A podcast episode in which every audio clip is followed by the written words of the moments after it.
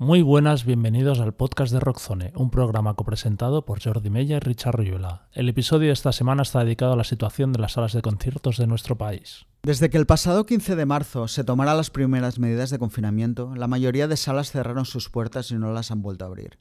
Teniendo en cuenta que muy probablemente pasen unos cuantos meses antes de que podamos volver a disfrutar de conciertos con normalidad, hoy nos preguntamos, ¿sobrevivirán las salas de conciertos a la pandemia? Empezamos.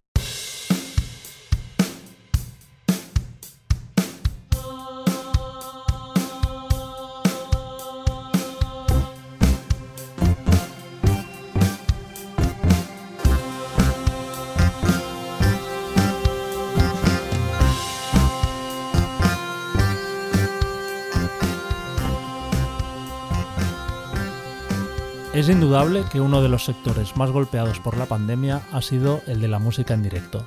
Las restricciones impuestas por las distintas administraciones ha llevado a que la mayoría de salas de conciertos lleven muchos meses sin poder generar ningún tipo de ingresos.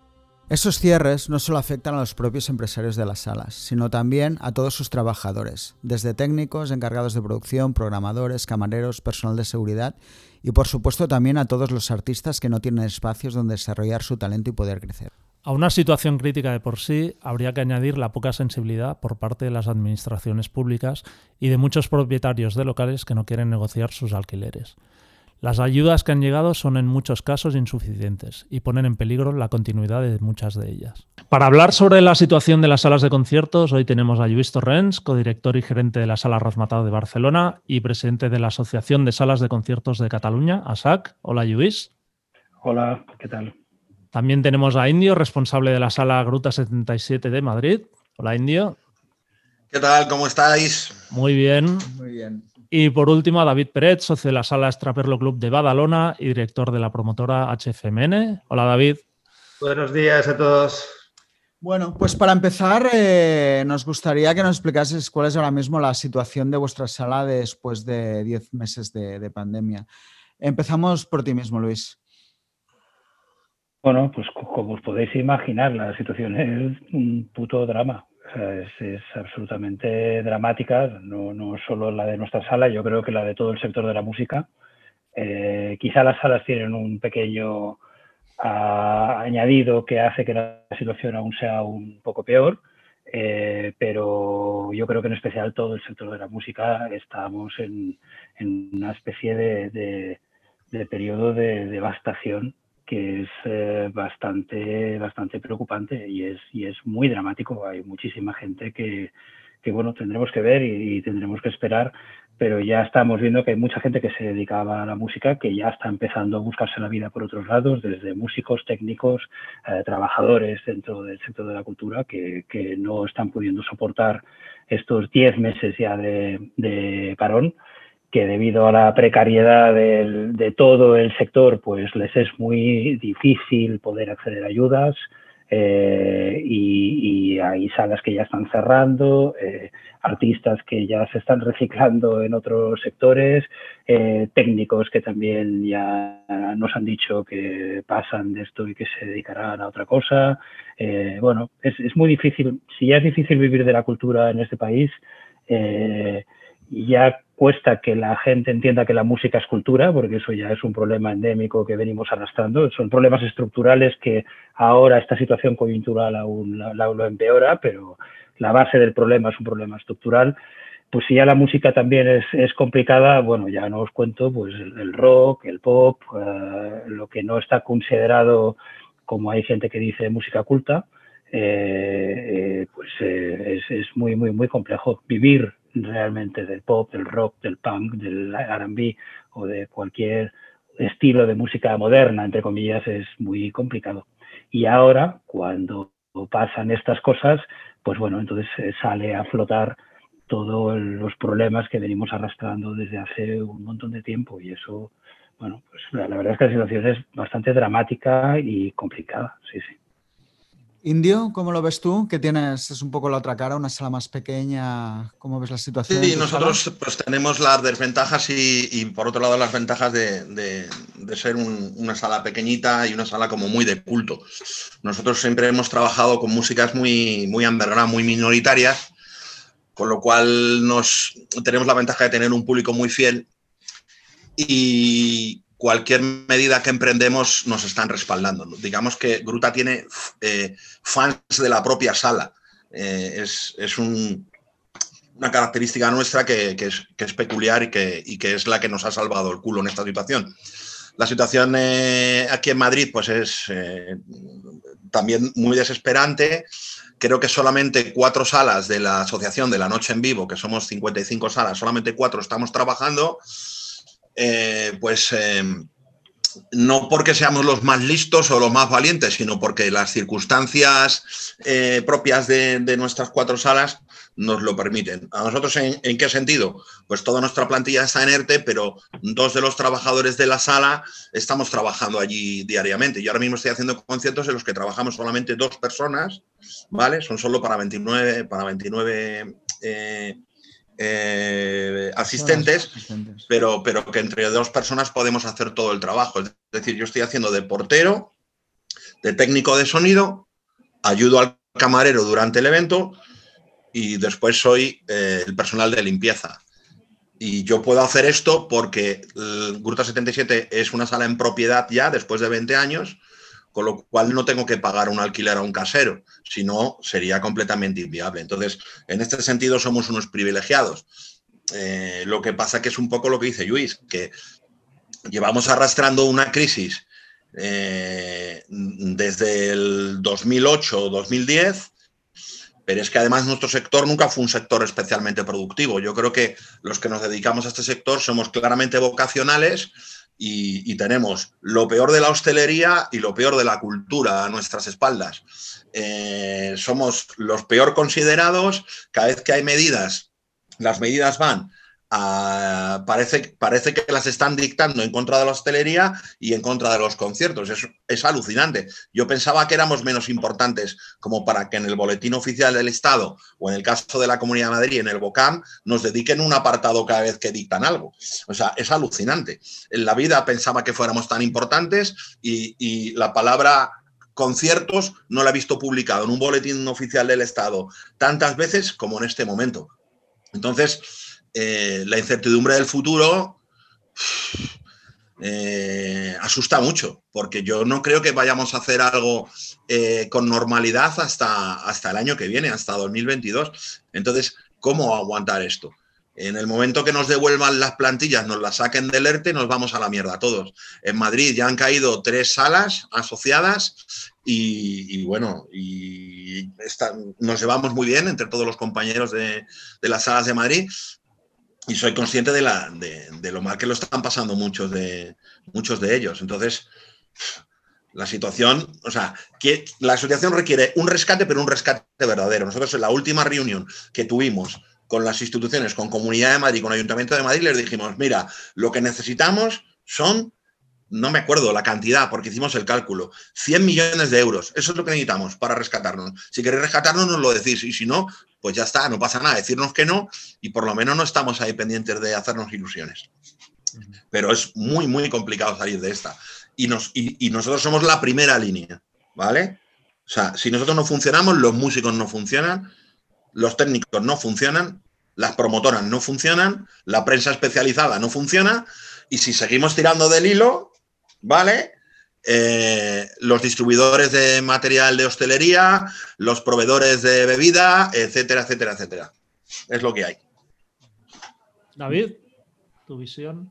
Bueno, extraperlo con que más que una sala de conciertos diríamos que es la base de operaciones de HFMN, pues claro, se ve un poco dinamitado. Como sala, en estos momentos, debido a que hemos podido hacer una buena negociación con el alquiler, parece que nos, con que Pagamos siempre los alquileres a principio de año, o sea, cuando nos pilló la pandemia los alquileres estaban pagados hasta diciembre. Y ahora en la negociación que estamos haciendo ahora parece que nos los van a congelar hasta 2022. Por este lado podemos salvarlo. Pero claro, HFMN solo deja de ser, ay, perdón, Extrapero solo deja de ser un tentáculo de HFMN. Y claro, lo que está realmente sufriendo es lo que estamos diciendo, ¿no? Pues no, el no tocar, pues los grupos están sufriendo mogollón, mogollón de técnicos de mis grupos ya están buscando otros trabajos para subsistir y a mí lo que me, da realmente miedo es esto, que se va a alargar posiblemente 10 meses más, mínimo, creo yo, y porque yo creo que el verano del 2021 pues, va a ser igual, con conciertos COVID y que grupos quieran tocar de esta manera, tocarán, y la mayoría no. Y creo que mucha gente se va a borrar, se va a borrar, pues trabajadores, como hemos dicho, músicos, técnicos, de todo, pero es que creo que también se va a borrar mucho público. Gente que le gusta ir a conciertos y a lo mejor le da ahora con la mountain bike porque está llena por los fines de semana con la mountain bike y ahora le dé para hacer deporte y ya no vuelva a la música porque puede pasar. Hay una parte del público muy truque, digamos, pero hay también una parte del público muy volátil, ¿sabes? Y gente que, pues, se dedica a hacer otras cosas, porque dos años sin, música en directo como lo, hemos, como lo hemos conocido todos nosotros, es mucho tiempo, mucho tiempo. Pero bueno, intentaremos aguantar la que venga, a ver, a ver qué. Sí, sí, aquí estamos todos aguantando, me parece. como podemos. Eh, Luis, como presidente de la SAC, eh, creo que a mediados de noviembre comentaste que al menos 15 salas en Cataluña ya habían cerrado definitivamente. ¿Ha subido esa cifra? Y también, luego los demás, si tenéis conocimiento de, en otras zonas de España, pues eso, de, salas que han cerrado. 15 en España. 15 en España, vale. 15 salas en España, en toda España. Eh, por los datos que vamos compartiendo con las distintas asociaciones eh, de las que formamos una, plataforma de salas de conciertos, junto con La Noche en Vivo, con Access, con Cultura Live y, ASAC y con la asociación también de, Aragón. Y, compartimos estos datos y calculamos que había unas 15 en España. Eh, no, no, he actualizado este dato últimamente, la verdad. No, no, no sé si han subido, si han bajado, pero vaya, yo, creo que ya es bastante dramático. Por, eso decía que, es, es, un problema muy gordo porque, es decir, hay, o sea, todo es muy dramático, pero en el caso de las salas de conciertos, al ser establecimientos que están ligados a una licencia y donde hay unas muchísimas limitaciones, lo más habitual es que cada una de estas licencias que se pierde sea una licencia que no se puede recuperar. En principio porque eh, la gran mayoría de grandes ciudades o de espacios hay una serie de leyes y de normativas y de planes de usos que, eh, por ejemplo, cuando una licencia no se ejerce durante dos años, esta licencia caduca. Y en la gran mayoría de espacios, este tipo de licencias, este tipo de locales como los nuestros, independientemente de que sean bares, sean discotecas, sean salas de fiestas, eh, porque es la licencia que sueles necesitar para poder hacer un concierto, eh, eh, no se suelen dar nuevas licencias. Es decir, eh, cada vez que se van perdiendo licencias son eh, salas de concierto o menos salas de conciertos que hay en el país y que para que volvieran a haber nuevas, como no se pueden abrir nuevas, pues deberían cambiar todas las leyes municipales de un montón de sitios. Y eso es un drama porque ahí lo que estamos haciendo es, es desertizar el territorio, es que cada vez hay menos espacios, espacios que sean equipamientos culturales, de proximidad, de base, para que los artistas puedan empezar a trabajar, para que puedan desarrollar sus carreras, para que puedan foguearse, para que puedan aprender lo que es tocar en directo y eso puede hacer que haya toda una generación perdida de artistas. Eh, y eso nos lo encontraremos pues en los, en los grandes nombres, grandes festivales y grandes artistas que posiblemente a lo mejor pues, dentro de cinco años o seis o siete pues tendremos un, descenso importante de, artistas porque no habrán tenido esa capacidad o esos espacios donde poder desarrollar y trabajar su carrera. Eh, y eso es dramático. Es decir, em, yo, creo que, la situación es dramática para todos los sectores, para todo el mundo, como en todos lados, eh, cuando pasan estas cosas hay sectores que se ven beneficiados, otros que se ven más o menos perjudicados. El nuestro mm, eh, es que está muerto, o sea, estamos, llevamos 10 meses cerrados, los pocos que pueden mantener estar abiertos suelen ser salas pequeñas que con una, más bien una estructura casi familiar donde uno hace, pone la copa, sonoriza mientras vende el ticket, eso en una sala pequeña puede pasar, en una sala grande es eh, imposible, porque una sala como Rabataz, por ejemplo, para hacer un concierto, nosotros ya necesitamos tres técnicos de sonido, dos técnicos de luces, gente de carga y descarga, un eléctrico, o sea, necesitas toda una estructura muy grande que no te lo puedes hacer entre tres o cuatro, sino que necesitas la participación de muchísima gente, ¿no? Entonces, eh, em, todas estas empresas que eh, son pequeñas pueden ir haciendo, pero no nos engañemos, lo que pueden ir haciendo es pues eh, poder sobrevivir y que cada mes tengan un poco menos de gastos. Eh, nada de evidentemente beneficio, nada absolutamente de poder eh, sacar a la gente de los ERTES y poder trabajar, nada de poder mantener una programación cultural coherente como se deberíamos tener, por lo cual, bueno, estamos hablando de migajas. Y, estos que pueden, que son las salitas pequeñas y que solamente pueden hacer conciertos, por ejemplo, aquí en Cataluña, casi solo los que pueden hacer conciertos es porque hacen conciertos porque conseguimos que la administración invierta dinero para pagar en la programación, porque además en Cataluña además tenemos el agravante de que nos dejan abrir las salas de conciertos, pero no podemos abrir las barras, por lo cual nuestro principal ingreso, que son las barras, porque lo que se recauda en las taquillas normalmente va para las bandas, va para las promotoras, y con eso se paga a los artistas, y las salas vivimos de las barras, pues aquí no podemos ni abrir las barras, a no ser que tengas una licencia de bar. Eh, claro, solamente puedes hacer aquellos conciertos que están patrocinados por barcas o subvencionados por la administración. Eh, la, administración tampoco tiene tanto dinero como para subvencionarlo todo en cualquier población y en cualquier sitio. Así que la actividad que hay es casi nula, es muy pequeña y, los que la pueden hacer la hacen de forma totalmente militante y, que es para sacarse el sombrero. Es decir, eh, es, como una gran excepción. Yo, yo dudo que de la actividad musical corriente ahora estemos en un 1, un 2 o un 3% de la actividad musical que deberíamos tener. O sea que es absolutamente dramático. Luis, has puesto un tema que queríamos sacar, podemos ir contigo, pero bueno, luego obviamente nos interesa mucho, que es el tema de las administraciones. Eh, ¿Realmente creéis, supongo que no, pero creéis que están a la altura, que están dando las ayudas suficientes? Eh, ¿Qué perspectivas, sobre todo tú, Luis, que quizás estás más en, el ASAC, ves que realmente es un tema que les preocupe o piensen pararlo de alguna manera? Eh, bueno, la respuesta es sencilla. No, no, no y no. Es decir, eh, no están haciendo lo que podrían, no están haciendo lo que deberían. Eh, y sí es cierto que dentro de las administraciones encuentras, entre comillas, ciertos aliados en los eh, ministerios o consejerías o ah, regidurías de cultura, que son los únicos que entienden un poco y que intentan ayudar. El gran problema es que las regidurías, ministerios y consejerías de cultura pues tienen el peso en los gobiernos eh, normalmente proporcional a, la proporción de presupuesto que tienen. En Cataluña es un 0,7% del presupuesto, por lo cual el peso de la consellera de Cultura en el gobierno es un 0,7%, o sea, lo que significa que es nada. O sea, hablando claro, eh, eh, yo creo que hacen muy poco caso a la cultura y dentro de la cultura yo creo que la música es quizá de las más castigadas posiblemente y ya no, volvemos a lo de antes, ¿no? Estas músicas, el rock, el pop. hay, un ejemplo muy claro en Barcelona que está pasando ahora, ¿no? Eh, hay una sala de teatro, la sala Hiroshima, que es una, una sala de teatro independiente que está detrás de la sala Polo por temas de propiedad eh, tiene que cerrar y el ICUP, el Instituto Catalán eh, de Cultura, de Cultura del Ayuntamiento, eh, ya ha declarado que van a buscarle otro sitio porque no se puede perder una sala de teatro en Barcelona como la sala de China, cosa con lo que estoy totalmente de acuerdo.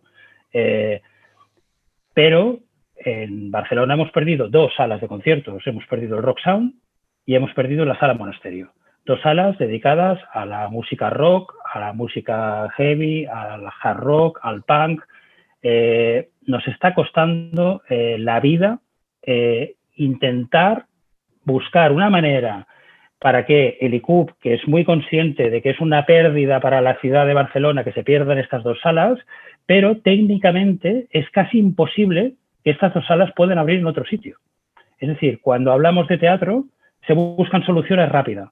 Cuando hablamos de música, y sobre todo si hablamos de heavy, de rock o de pop o de cualquier otra cosa, eh, cambia totalmente. Hay planes de usos que prohíben eh, la apertura de nuevas salas, no se puede trasladar la licencia de un sitio a otro y todo es un gran drama griego para intentar mantener, no abrir nuevas salas, no, que no se pierdan dos salas con una programación, creo, y yo creo que estaremos de acuerdo eh, casi todos, una programación arriesgada, eh, brutal, eh, que traen una serie de bandas de, toda Europa y de todo el mundo bestiales, que además son un espacio donde las nuevas bandas pueden foguearse, son salas muy pequeñas, muy militantes, que para mí es pura cultura de base, pero eso es como casi imposible encontrar una solución administrativa para que esa sala se mantenga.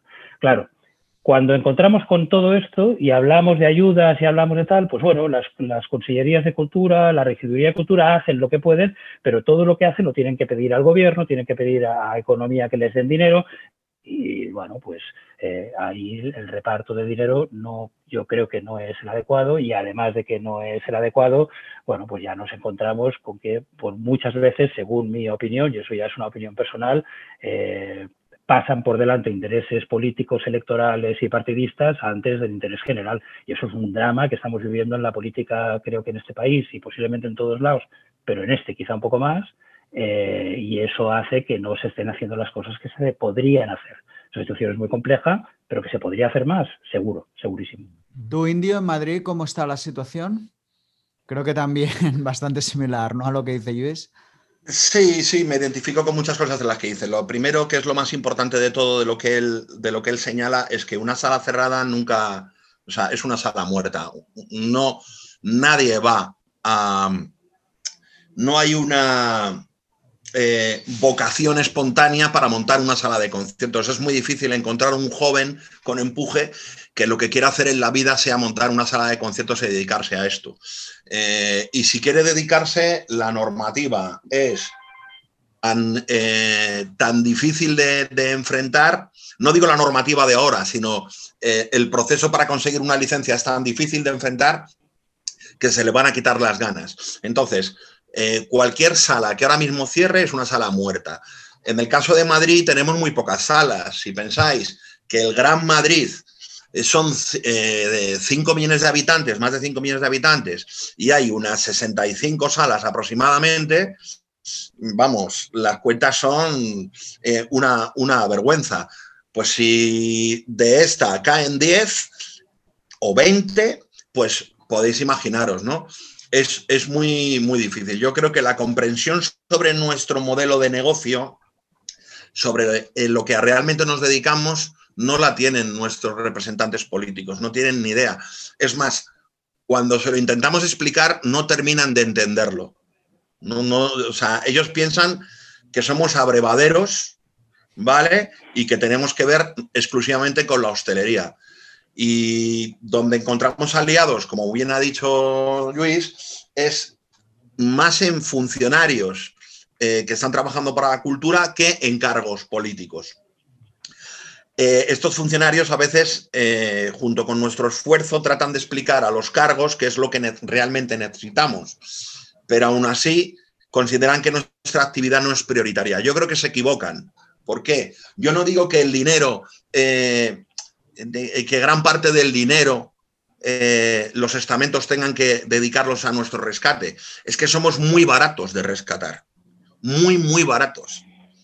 Y nos pueden rescatar por menos dinero del que aportamos. En los, en los estudios que hemos hecho desde las asociaciones, eh, el dinero que, aportan los conciertos anualmente, por ejemplo en Madrid, si eh, constituyen eh, un porcentaje determinado del Producto Interior Bruto, las ayudas nunca llegan ni a un 10% de eso que aportamos. Con lo cual, tampoco es que estemos pidiendo virguerías, estamos pidiendo lo mismo que aportamos. Ahora tenemos que dejar de aportarlo, devolvérnoslo o prestárnoslo. No lo sé, habrá muchas maneras de hacerlo. Yo creo que, que evidentemente para un presidente de gobierno o una presidenta de comunidad o un alcalde, nosotros somos el menor de sus problemas. Pero para un Ministerio de Cultura, para un, una Consejería de Cultura o para una Concejalía de Cultura, deberíamos ser el primero o el segundo, al mismo nivel que los teatros y que los cines. Y cada vez que un teatro se cierra, como bien ha dicho, eh, parece un escándalo y todo el mundo se vuelca y en todos los medios de comunicación es portada. Es que van a cerrar tal teatro incluso siendo municipal y todo el mundo se echa encima. Joder, ¿cuándo ha sido portada de, un periódico o de un programa de radio o de un telediario que vaya a cerrar una sala de conciertos? O sea, somos el hermano tonto de toda esta película.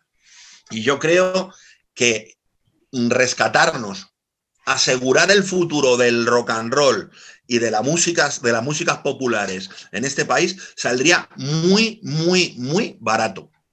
Baratísimo. Que se pongan a hacer números.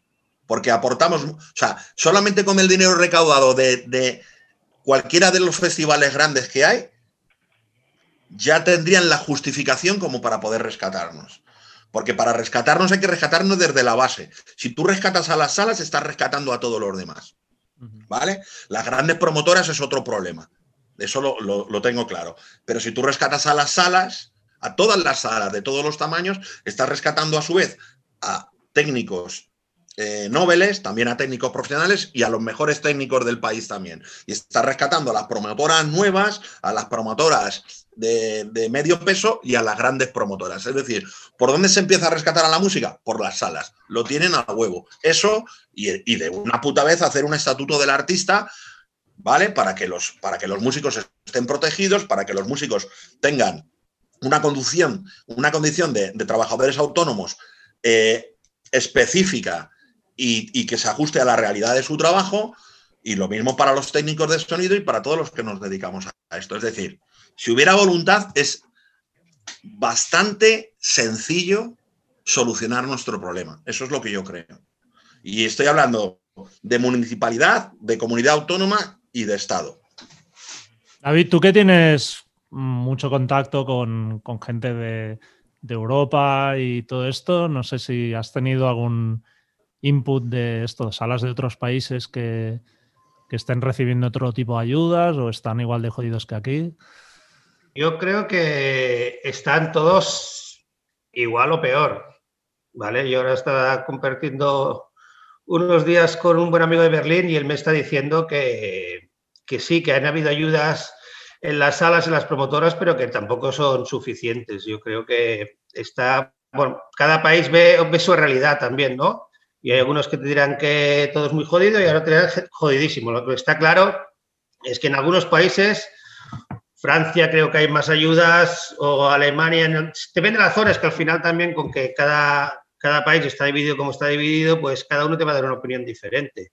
Pero la, visión general es que como no se recupere todo a septiembre, octubre, se va todo, todo a la mierda. Toda la mierda. Es, el, gran, el gran peligro, ¿eh? obviamente, como habéis comentado, pues las circunstancias de una sala grande como Razmataz o de una pequeña como Gruta o Extraperlo pues son distintas. Pero, ¿qué medidas os parecerían razonables para poder volver a abrir con un mínimo de, garantías? Empezamos con Luis. Bueno, eh, yo, creo que ah, si tenemos alguna esperanza de que durante este año poder abrir eh, y, cuando hablo de poder abrir, hablo de poder abrir eh, para hacer nuestra actividad, es decir, nada de sillas y mesas si es que no las tienes normalmente, es decir, hay muchas salas pequeñas que ya trabajan con sillas y mesas y que es su tipo de público y tal, me parece estupendo, pero una gran cantidad de las salas de conciertos hacemos conciertos con bandas y con un tipo de música que necesita no solamente ser vista y escuchada, sino además bailada, cantada, saltada y hacer todo aquello para lo que, eh, a lo que nosotros nos dedicamos, que es no solamente eh, la música, sino algo que va ligado intrínsecamente con la música, que es la, expresión corporal, es saltar, es bailar eh, y, el, baile, intentar separar el baile de la música es un poco absurdo. Entonces, poder hacer conciertos en condiciones con la gente de pie, que pueda saltar, pueda bailar, pueda cantar, para que eso pueda pasar, yo creo que ah, tiene que haber un cambio eh, importante en hacia dónde focalizamos los esfuerzos y empezar a focalizarlos en seguir con la investigación y el desarrollo de los test rápidos y de los test de antígenos. Eh, creo que eso es, para mí, según mi punto de vista, la única esperanza de que podamos abrir antes de que haya una inmunidad de grupo que eso mm, yo creo que todo el mundo ya está diciendo que hasta el año que viene eh, posiblemente no se va a llegar y que va a ser complicado y que además pues la vacuna caduca a los seis meses y cada día que sale eh, un epidemiólogo pues lo pone un poco peor y da la sensación de que no, no van diciendo las cosas desde un principio y a medida que vamos ganando un poco de terreno entonces van saliendo otros problemas. Entonces esto está claro que va a ser un proceso muy largo eh, pero que si de alguna manera se puede intentar recuperar la actividad para aquellos sectores económicos que trabajamos con grandes cantidades de gente, en sitios cerrados, abiertos y donde la gente es importante porque forma parte y una, parte imprescindible, que es la relación entre gente, que la gente se pueda relacionar, que se pueda tocar, que puedan estar juntos unos con otros, es desarrollar realmente esa herramienta que la, la ciencia nos da, que es la del test rápido, la del test de antígenos, que es poder garantizar que toda la gente que entra en un espacio está, eh, ha salido eh, negativo en un test y que durante una serie de horas pues puede estar ahí con toda tranquilidad, aunque se tomen todas las medidas sanitarias que se tengan que tomar, aunque haya alguna cierta reducción de aforo, pero una cosa es una reducción de aforo, eh, pues que tengamos que trabajar con un 70% de nuestro aforo o un 60% de nuestro aforo, que eso nos inhabilita ya totalmente a plantearnos tener el más mínimo margen de beneficio, pero al menos nos permite poder trabajar para poder cubrir los gastos. Eh, que ya con eso yo creo que ya todos estaríamos encantados en poder trabajar después de casi un año sin trabajar. Eh, pero eh, por debajo de esos aforos, por debajo del 60, del 70%, es ir a más pérdidas de las que estamos teniendo estando cerrados, cosa que no es que no queramos, no es que no queramos perder dinero, es que no nos lo podemos permitir, si es que estamos arruinados. Si es que ya no nos podemos arruinar más rápido, eso, es lo que estamos intentando, evitar desaparecer, ¿no? Pues mira, yo aprovechando el parón estaba, estaba meditando, ¿no? Eh, ¿Qué contestarte? Entonces, a ver, te voy a contestar de dos maneras. La primera como profesional, la segunda como ciudadano. ¿Cuál quieres primero? Va, la de ciudadano. La de ciudadano es ¿qué condiciones me parecen exigibles para poder abrir? Las mismas que las del metro. Un poco menos. Está bien visto. Un poco, menos, si quieren, venga, un poco menos. que el metro va muy petado. ¿Vale? Ya está. Eso. Como profesional, pues también voy a ser sarcástico. No tengo ni puta idea, porque yo no soy científico. Que dejen a pensar a los científicos, pero que les dejen gobernar. No que les dejen eh, buscar soluciones y luego yo decido qué aplico. No, que les dejen gobernar. Porque ahora son ellos los que tienen que gobernar. ¿vale? Entonces, que les dejen gobernar y que ellos decidan y que ellos expliquen. Ahora, lo que pediría es que estos científicos o estos expertos que sean de los de salir por las noches, ¿vale? ¿Por qué? Porque es que parece que los expertos no se han tomado una copa en su vida y no, y no saben lo que es un concierto, porque que todas las medidas vayan encaminadas siempre. Bueno, como en Navidad se han visto las familias, que somos todos muy cristianos, ahora pagamos esto y ¿qué podemos hacer? Hostia, pues cerrar más horas la hostelería. Joder, es que todo lo solucionan igual. No hay ninguna solución que digan, pues, e, pues vamos a reducir más todavía y a controlar más todavía en el transporte público. O vamos a impedir que se reúnan en Navidad las familias. No, dejamos que se reúnan porque luego puteamos a la hostelería, que es lo mismo que putear a la cultura, porque nosotros estamos en los dos frentes. Entonces, ¿Qué es lo que aporto yo a esto? Nada, nada porque no tengo ni idea. Lo que pido es que los que saben, que gobiernen ellos, pero que sean de los que pisan la calle, no de los que han estado eh, toda su vida metidos en un laboratorio, sino que también cuando salen se toman una cerveza con los compis. Que esos nos digan qué es lo que tenemos que hacer, porque yo no tengo ni idea. Yo de lo que sé es de rock and roll y, y no tengo nada más que decir. Tú, David, ¿Cómo te plantearías? Con, Luis, que creo que lo del test de antígenos sería una de las soluciones para abrir, pero claro, esto también tendríamos que mirar, pues, como hemos dicho, qué aforos nos dejarían y qué coste tendría extra este test de antígeno, porque claro, y si nos van a reducir, aunque utilicemos el test, un 30 o un 40% del aforo, y encima tenemos que pagar a la gente que tiene que hacer este test, porque no voy a ponerme yo a hacer un test, muy do yourself que seamos el indio y yo, no somos médicos, tenemos que tener profesionales haciendo test y esto tiene un coste extra y a lo mejor tampoco, ¿sabes? Es, y, y otra cosa más importante, sobre qué aforo trabajaremos, porque a ver, no es de Vox Populi, que en muchas salas estamos tratando, cuando trabajamos normalmente trabajamos con un, con un aforo que no es el aforo verdadero, porque cada comunidad es diferente. Hay comunidades que son cuatro personas por metro cuadrado, un aforo real, y otras es dos personas por metro cuadrado. Es que, claro, tendríamos que tener a lo mejor o consensuar un aforo COVID y ver si realmente con ese aforo nos salen las cuentas o no. Por mi parte, por el extraperlo, yo creo que cualquier reducción de aforo eh, significa que tendré más accidentes de la gente tirándose del escenario. O sea, no va a tener tampoco sentido que abra, pues se me van a abrir, todos la cabeza. en diciembre, de hecho, se, realizó la prueba piloto esta en la Sala Polo de Barcelona con resultados positivos. No hubo, digamos, ningún infectado dentro del concierto que se hizo. Pero claro, es lo que planteaba David, eso tiene un coste, ¿quién, lo tiene que asumir? ¿El promotor, la sala, el público, la administración? Mm, es, la administración. La cuestión, ¿no? La administración, claramente. Lo que estamos intentando es que la administración sea consciente de que es mucho más barato invertir en esto que no invertir en rescate a las salas. O sea, eh, lo, que hay que invertir es en que las salas puedan volver a abrir. Y no solamente las salas, sino pienso en las salas y toda aquella actividad que genera o que necesita público pienso en los deportes, pienso en las ferias, pienso en el Mobile World Congress, en todas las ferias y congresos eh, que hay en todos sitios.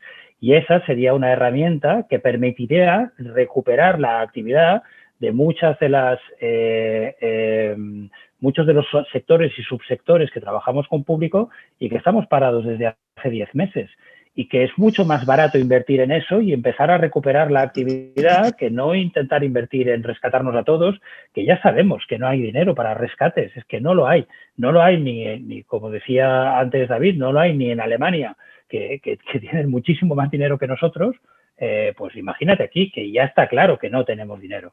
No somos un país pobre, pero no somos un país rico, entonces no hay dinero para pagar. Por eso estamos intentando mantener eh, parte de la hostelería abierta, parte de no sé qué abierto, porque no hay suficiente dinero para pagar todos esos rescates.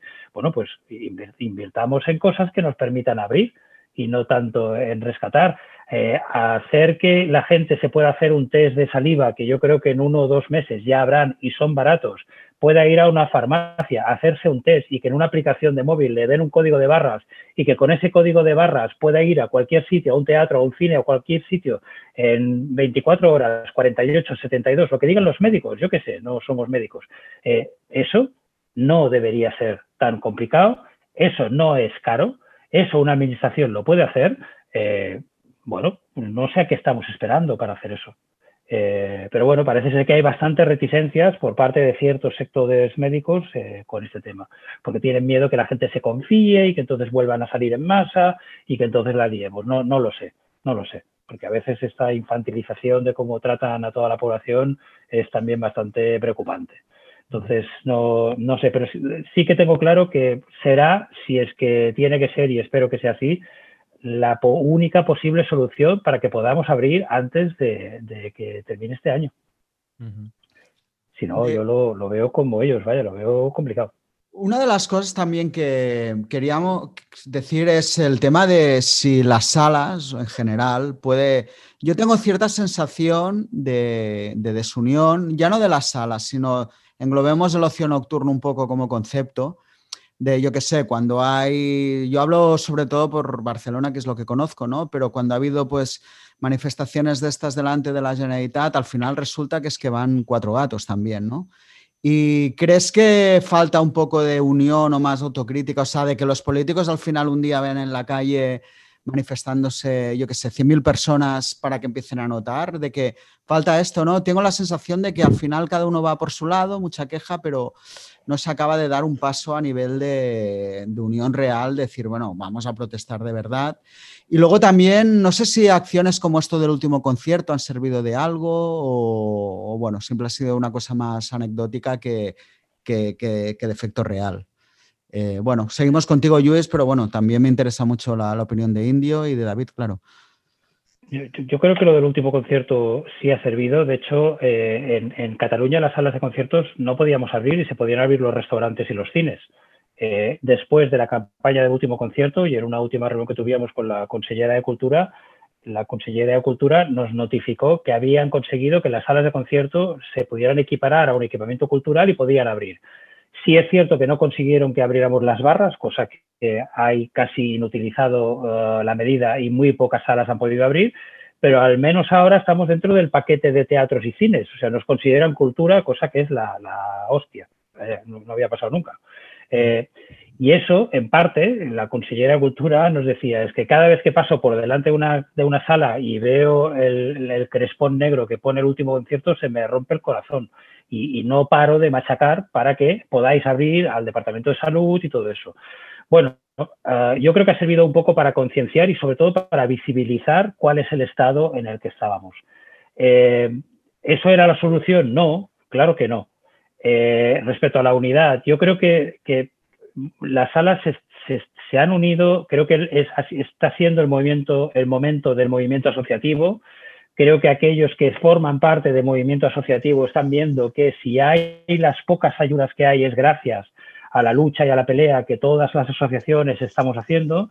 Eh, eh, creo que funciona, pero sí es cierto que a la hora de movilizarse es muy difícil movilizar a la gente para que vaya a manifestarse. Primero porque es que, eh, y eso es uno de los problemas posiblemente que tenemos en este país, hablando de cultura, es que somos cuatro gatos.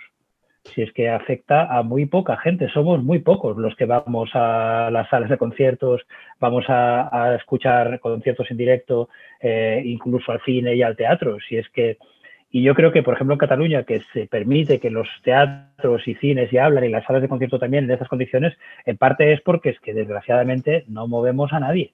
Si es que somos muy pocos y hay muy poca gente interesada en la cultura y ese es uno de los grandes problemas de nuestro sector. No somos un factor relevante para nadie, no eh, nuestra incidencia en el PIB eh, yo creo que se desprecia, aunque es bastante más grande de lo que la gente piensa. Eh, no se nos tiene en cuenta como sector como sector económico, como sector laboral, no se tiene en cuenta el derecho que tienen los trabajadores de, cultura, de la cultura a vivir de la cultura, y eso es, un, eso es un drama. Pero claro, es que somos pocos. Entonces es muy difícil movilizar a la gente. Se han hecho amagos de movilizaciones, se ha hecho alguna, pero realmente no, no es una cosa... Pero fíjate que ni, incluso la hostelería, que es infinitamente más grande, eh, que en Cataluña hay, por ejemplo, creo que unos 50.000 comercios de hostelería salas de concierto en Cataluña eh, creo que hay unas 100. Es decir, eh, y, y, incluso la hostelería cuando se ha movilizado tampoco ha sido una cosa especialmente masiva ni nada. O sea, es complicado, las movilizaciones de la gente son bastante complejas. ¿Tú en Madrid has asistido a alguna manifestación de esas de Mutre? Sí, sí, por partes. Yo creo que en Madrid, en Madrid desde luego, eh, las salas de, de concierto sí estamos todas a una sí estamos eh, organizados. La Noche en Vivo es nuestra asociación, es una asociación que hemos creado nosotros mismos con gran esfuerzo, con gran esfuerzo económico y con gran esfuerzo administrativo. Y yo creo que, aun cuando las opiniones son divergentes dentro de, la propia asociación, afortunadamente, para la salud mental, somos una piña y, y, y, siempre estamos todos pendientes de otros, de manera que, que incluso hay no solamente relación de camaradería, sino de amistad entre la mayor parte de nosotros. Eh, la campaña del último concierto, yo creo que en Madrid eh, no, no, fuimos capaces de llevarla con la misma eficacia que en Cataluña, por ejemplo. Yo intenté ser muy activo en esta campaña, pero la verdad es que sí percibí que, que no tenía el mismo tirón y que no había tantos compañeros que la secundaran creyéndosela de verdad como, como pude ver a simple vista metiéndome en internet en, salas de, especialmente de Cataluña. Pero creo que era una campaña eh, muy inteligente, muy audaz y que por fin nos dio una portada. En, en, en, la prensa. Lo que pasa que todas estas campañas, si luego, lo que decíamos antes, si los medios mayoritarios no nos apoyan, pues nos va a dar igual. Y tampoco es que seamos especialistas y que tengamos grandes jefes de prensa como para comer la oreja a, quien decida los contenidos del telediario de, las cadenas de televisión principales, pero aún así creo que se consiguió bastante.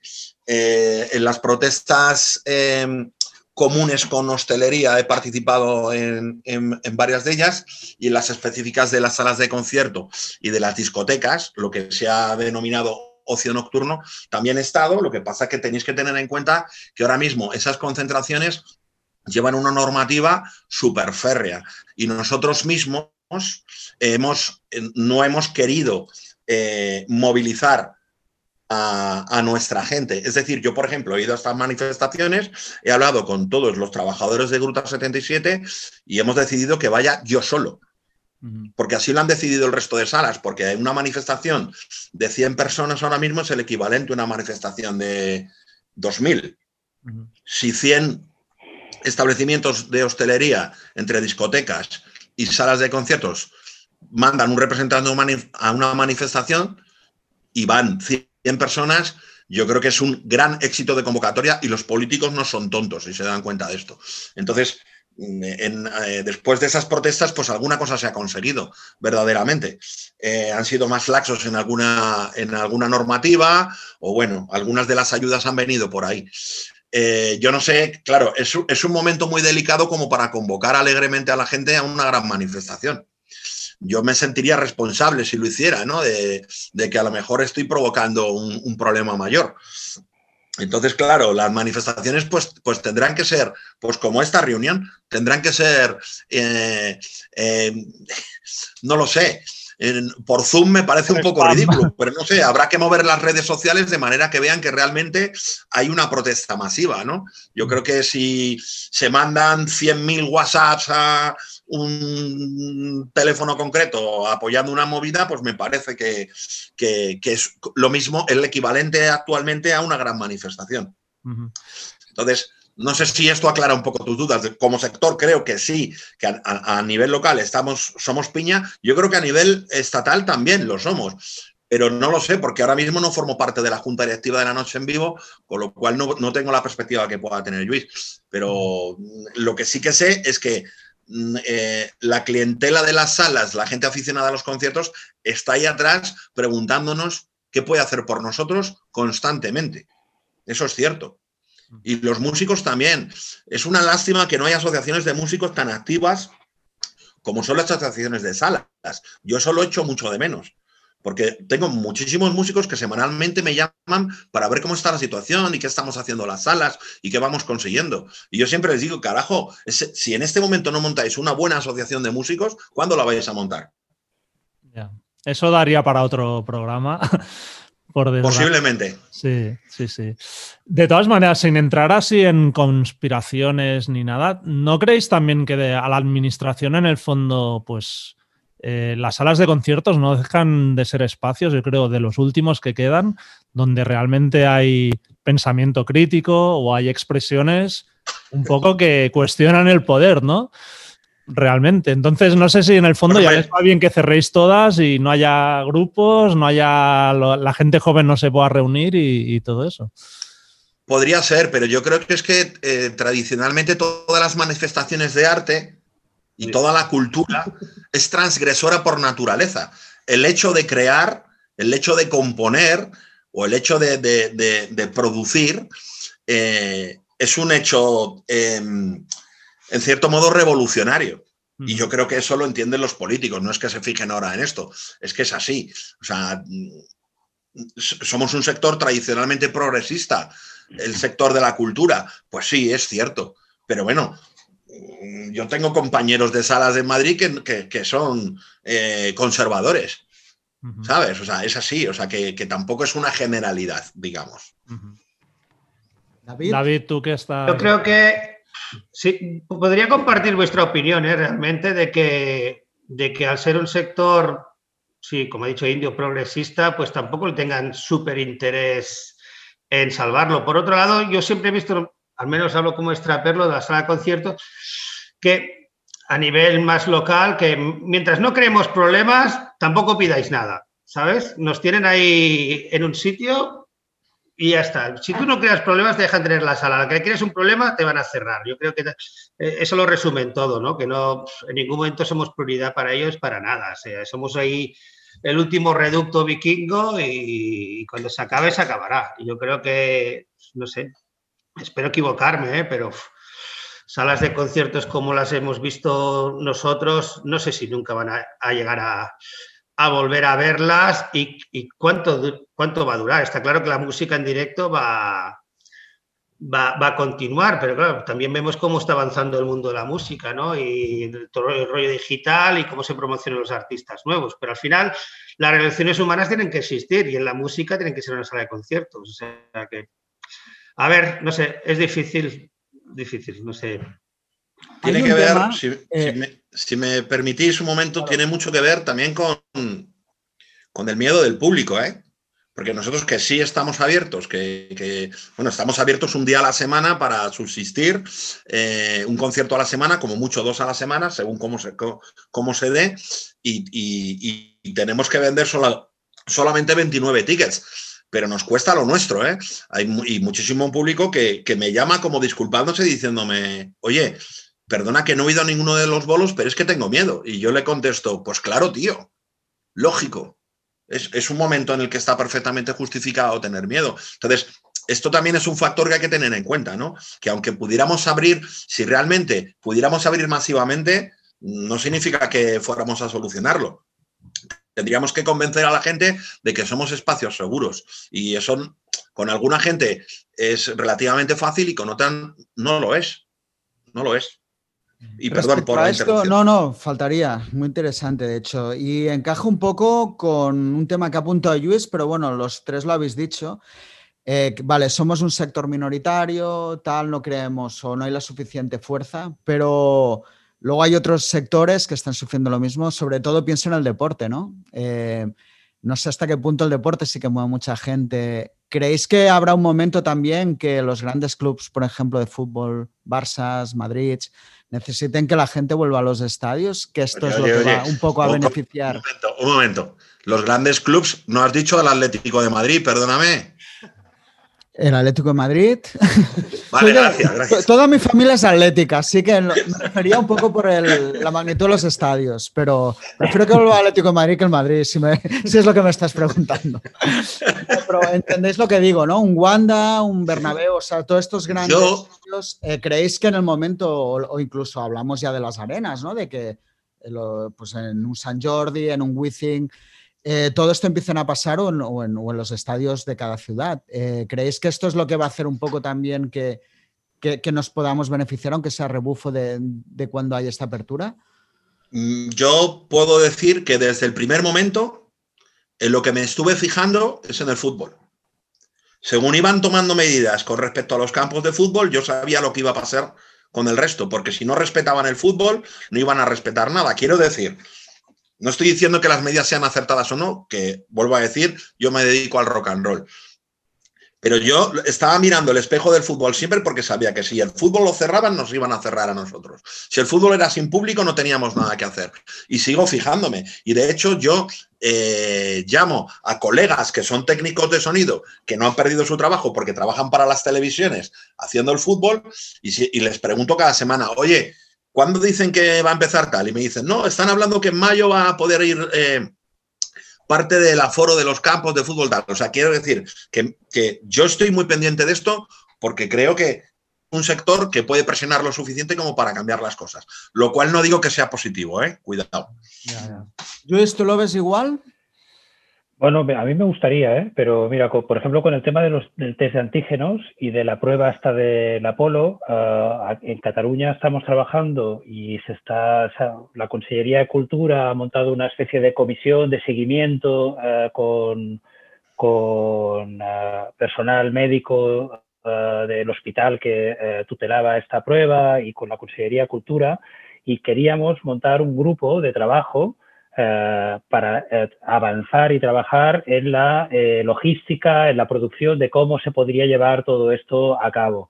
Queríamos contar con el Barça, queríamos contar con la Liga Profesional de Fútbol, queríamos contar con el, con el Mobile World Congress, con la Feria de Barcelona, porque creíamos o creemos que son sectores que no solamente nos pueden ayudar a dar un empujón, sino que creíamos que son sectores igual de afectados e igual de interesados en que esta solución se lleve a cabo y nos estamos encontrando con bastantes reticencias por parte del fútbol y por parte del sector económico, rollo feria, rollo mobile y tal. No ven muy claro que tengan que sentarse a hablar con nosotros de esto o que es como que llevan su guerra por otro lado. Claro, estamos hablando de que son sectores económicos que nos dan 15.000 vueltas a nosotros y que posiblemente sentarse con nosotros ya, y esto de los test, pues bueno, ya lo harán ellos por su lado. No lo sé, es un poco extraño. A mí me sorprende mucho que el fútbol, por ejemplo, no sea el primero que esté presionando con el tema de los test de antígenos. Y, es algo que me fascina. No entiendo por qué no, eh, porque creo que es la solución. Eh, y no me parece una solución tan compleja ni tan complicada. Y además de que evidentemente eh, también tienen una capacidad económica que no tenemos nosotros. A no ser que sea que, bueno, que a lo mejor, eh, eh, pues quizá de donde sacan más ingresos el fútbol, pues esto, yo creo que todos tenemos claro que es por los medios de, y los derechos audiovisuales y no tanto por el público. Pero, coño, yo pensaba que, que, que necesitaban el público y los veo como muy callados, ¿no? Los veo como que no hacen ruido, no dicen nada. No veo a ninguna federación de fútbol quejándose casi de nada.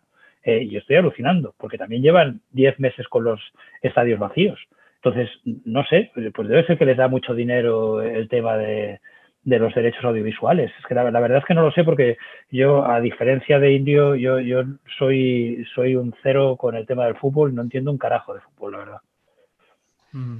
Vale, luego, bueno, otro tema muy que se ha hablado mucho, no sé de qué medida os habrá afectado a algunos, si habéis pasado, que es el tema de un poco de los fondos buitres, intentando comprar locales, bueno, todo esto aprovechándose, pues bueno, ya sabemos cómo funciona la sociedad, por desgracia. Eh, ¿Habéis sentido la amenaza, eh, alguno de vosotros? Bueno, empezamos por Indio. Nosotros, eh, que yo sepa, de compañeros de salas en Madrid, eso no, de momento no, ha existido o si ha existido, desde luego lo desconozco.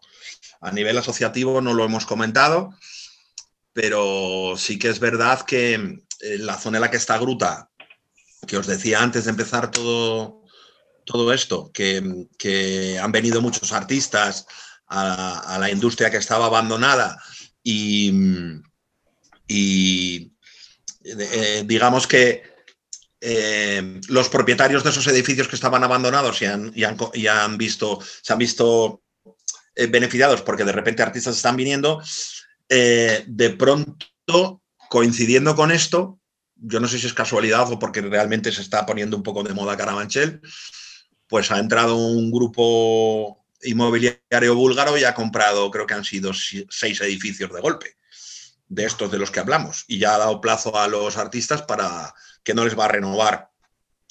Cuando, cuando cumplan su contrato no les van a renovar los alquileres. Pero específicamente agresión de este tipo hacia las salas de conciertos lo, lo desconozco. Yo creo que si fuera así, esperarán más, porque si son un poco listos, creo que saben que dentro de 10 meses vamos a estar peor aún. Entonces, esperarán más para sangrar todo lo que puedan si van a actuar. En, Madrid al menos yo no, lo, he vivido de momento. Nosotros como extraperlo, no como fondos buitres, porque tampoco pueden hacer edificios, es un polígono industrial, pero sí que vino una oferta seria para traspasar la sala. Esto generó debate entre los tres socios del extraperlo y ha acabado que uno de los socios le ha comprado una de la parte al otro para evitar esa venta. Porque, a ver, yo si hubiese sido una venta y hubiese sido para crear otra sala de conciertos, pero era más hacia el ocio, nocturno, tampoco es el, ocio nocturno que apoyo yo realmente y, y, nada, al final hemos quedado, yo soy uno de los socios, hemos quedado dos socios, pero sí, gente que viene a pescar y de esto, pues sí, han llamado a la puerta y con una oferta en firme. Lo que pasa es que pues eso, tenemos demasiado amor al rock, aunque no hagamos dinero, y, nos la hemos quedado. Y tú, Luis, bueno, ya hemos visto, antes hemos hablado del Rock Sound, que está justo al lado de Razmataz, que ya desapareció un poco por esta especulación inmobiliaria y que al final no ha podido resistir ya la presión en este momento. El Razmataz como sitio donde está es un caramelito, entonces me imagino que ahí sí que deberéis de estar notando algún tipo de presión. Espero que no, pero bueno, que sí, ¿no? Hemos recibido alguna oferta muy velada de, oye, si tenéis algo que veáis que no podéis salir, hablemos. Eh, estas cosas sí. Oferta, oferta, no.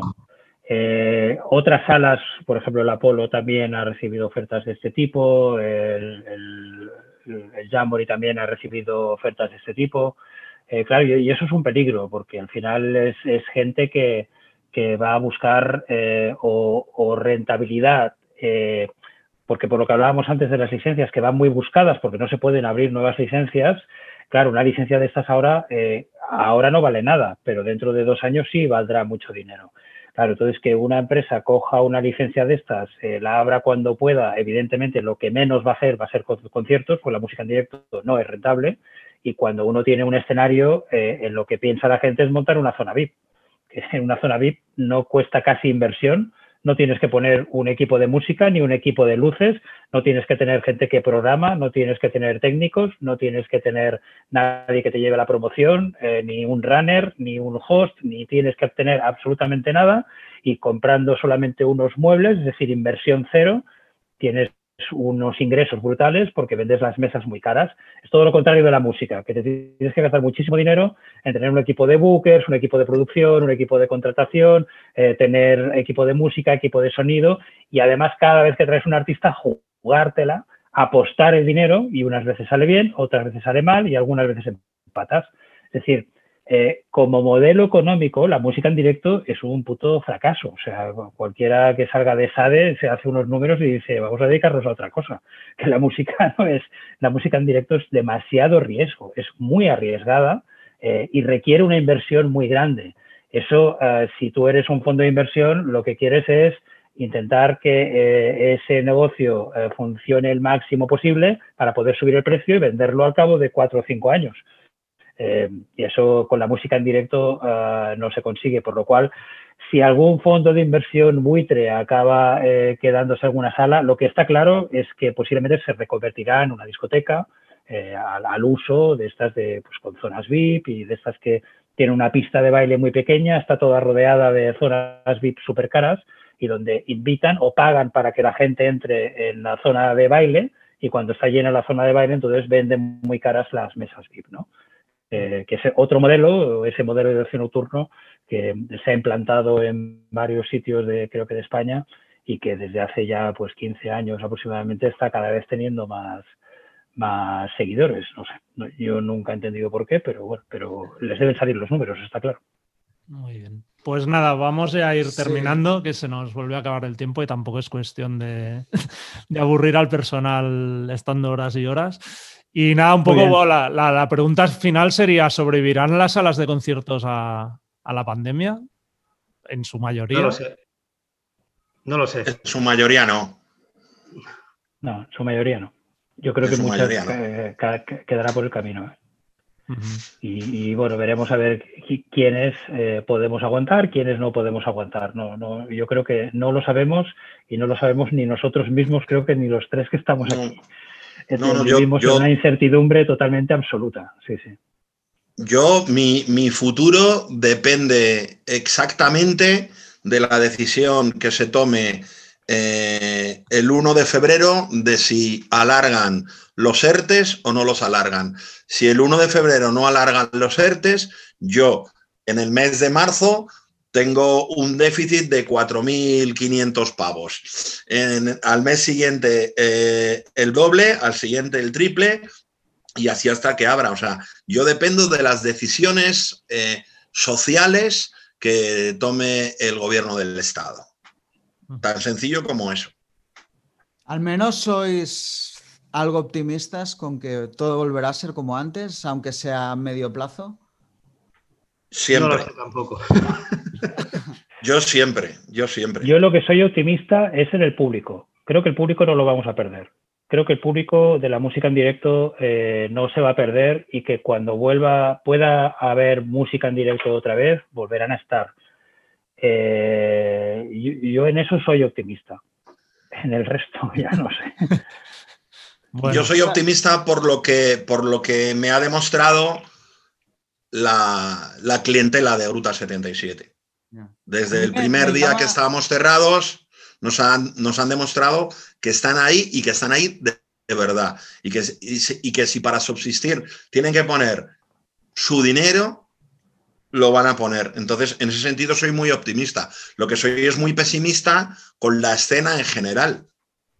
Porque yo, por ejemplo, para tener una programación de calidad internacional, dependo de que David Pérez siga adelante con lo suyo y otros promotores con los que solemos trabajar que, trabajan específicamente, sobre todo con Europa y con Estados Unidos. Entonces, yo me quedaría en una sala de, de producción exclusivamente local si perdemos estos promotores también. Entonces, soy muy optimista, pero tengo los pies en el suelo y sé que mm, igual Gruta podría salir adelante, pero mm, bajando la calidad de sus propuestas.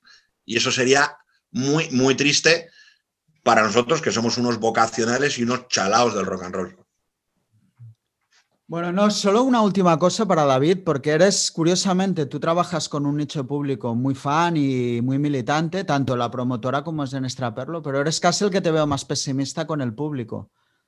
No, con el público no, la verdad. Sí, bueno, puede ser, a ver, em, a lo mejor en la, a nivel de sala como extraperlo, no tengo miedo de perder el público. Estoy seguro que el día que abramos tenemos que llamar cinco ambulancias, porque la gente se va a volver loca. Esto lo tengo claro a nivel de sala. Hablaba más a nivel de HFMN. Hay muchos conciertos más grandes, mayoritarios, le hace Bad Religion y cosas así que hacemos en Popla Español, que ahí sí que creo que vamos a perder público. Es el público volátil que he dicho antes, ¿no? Que se va a aficionar a otras cosas. O sea, el público de Extraperlo no tengo ningún miedo, va a estar ahí. Lo demostró cuando tuvimos que hacer las camisetas para la sala, cuando lo pasamos, cuando necesitamos el dinero en abril y vendimos 1.500 camisetas. O sea, el público está ahí y en el Extraperlo sí que no me, no me asusto, me asusta más el público más mayoritario, más volátil de, grandes, de grandes eventos que, ahí va a caer, ahí va a caer. Y a nivel de extraperlos, sí, comparto con Indio que, claro, tardaremos también en tener programación de calidad por el hecho de que no dependemos solo de nosotros, dependemos de los grupos americanos que vengan a Europa y que todos los países estén trabajando a la vez, porque a mí no me sirve que España tenga una medida y podamos abrir las salas, porque si no pueden abrir en Alemania, los grupos americanos no vendrán ninguna a Europa. Está, es que está todo conectadísimo.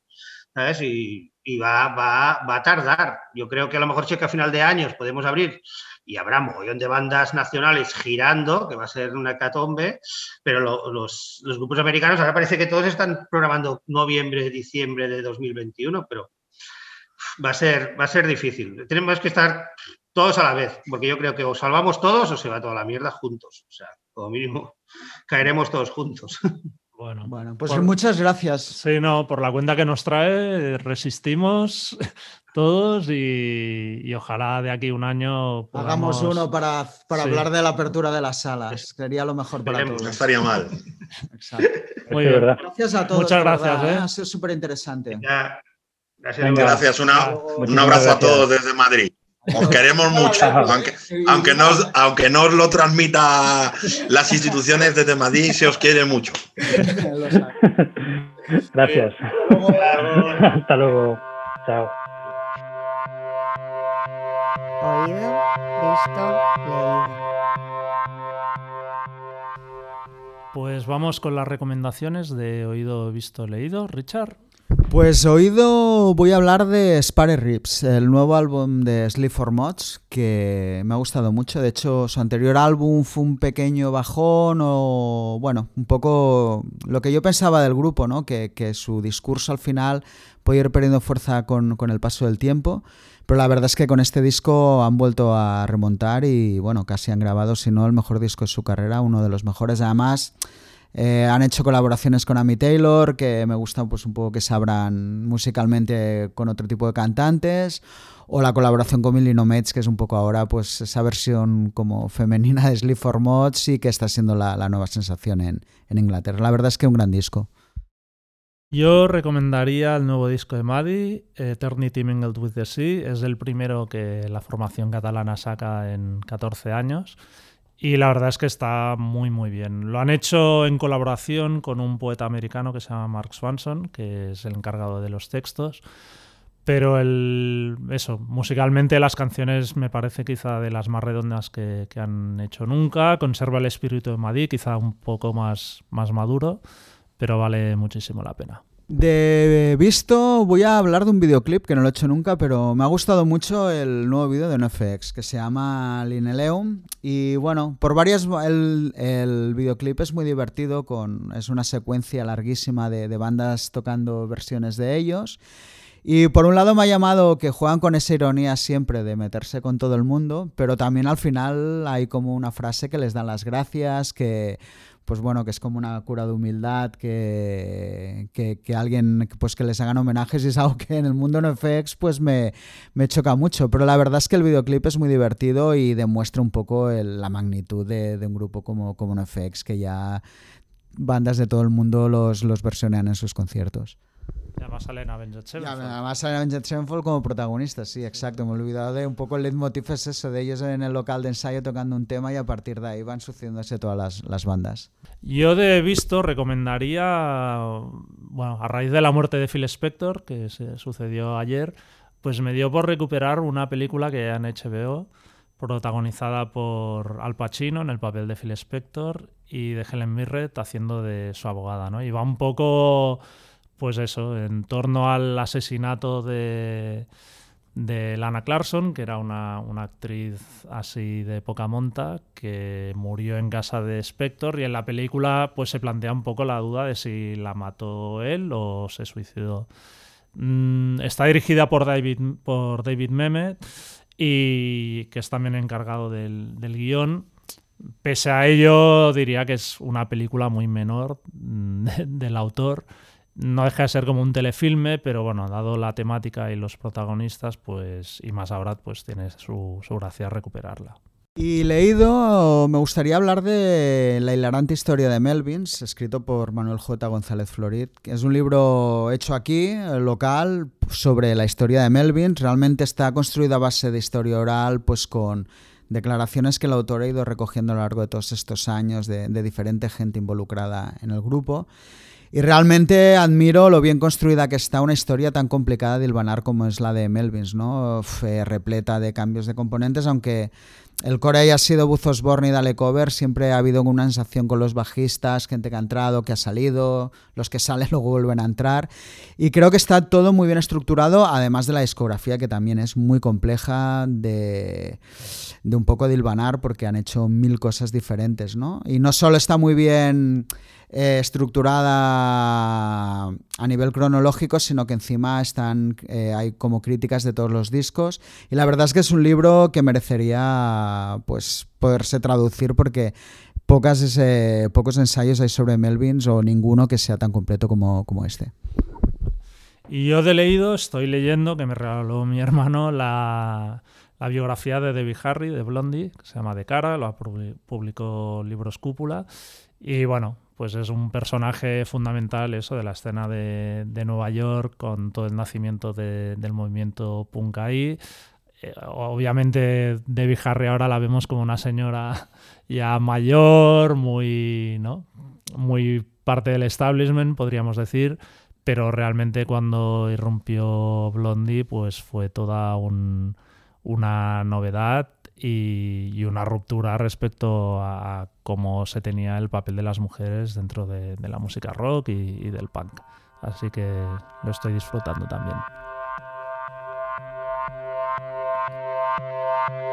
Pues hasta aquí el episodio de hoy. Esperemos que lo hayáis disfrutado. Si es así, por favor descargad o suscribiros al podcast de Rockzone en cualquiera de las plataformas donde escuchéis nuestros podcasts. Spotify, Apple, iBox y dejándonos una puntuación o un comentario. Y si os ha gustado, no dudéis en recomendar el podcast a vuestros amigos. Muchas gracias y hasta la semana que viene. Hasta entonces podéis seguirnos como siempre en nuestra web rockzonemac.com, así como a través de Facebook, Twitter o Instagram. Nos vemos.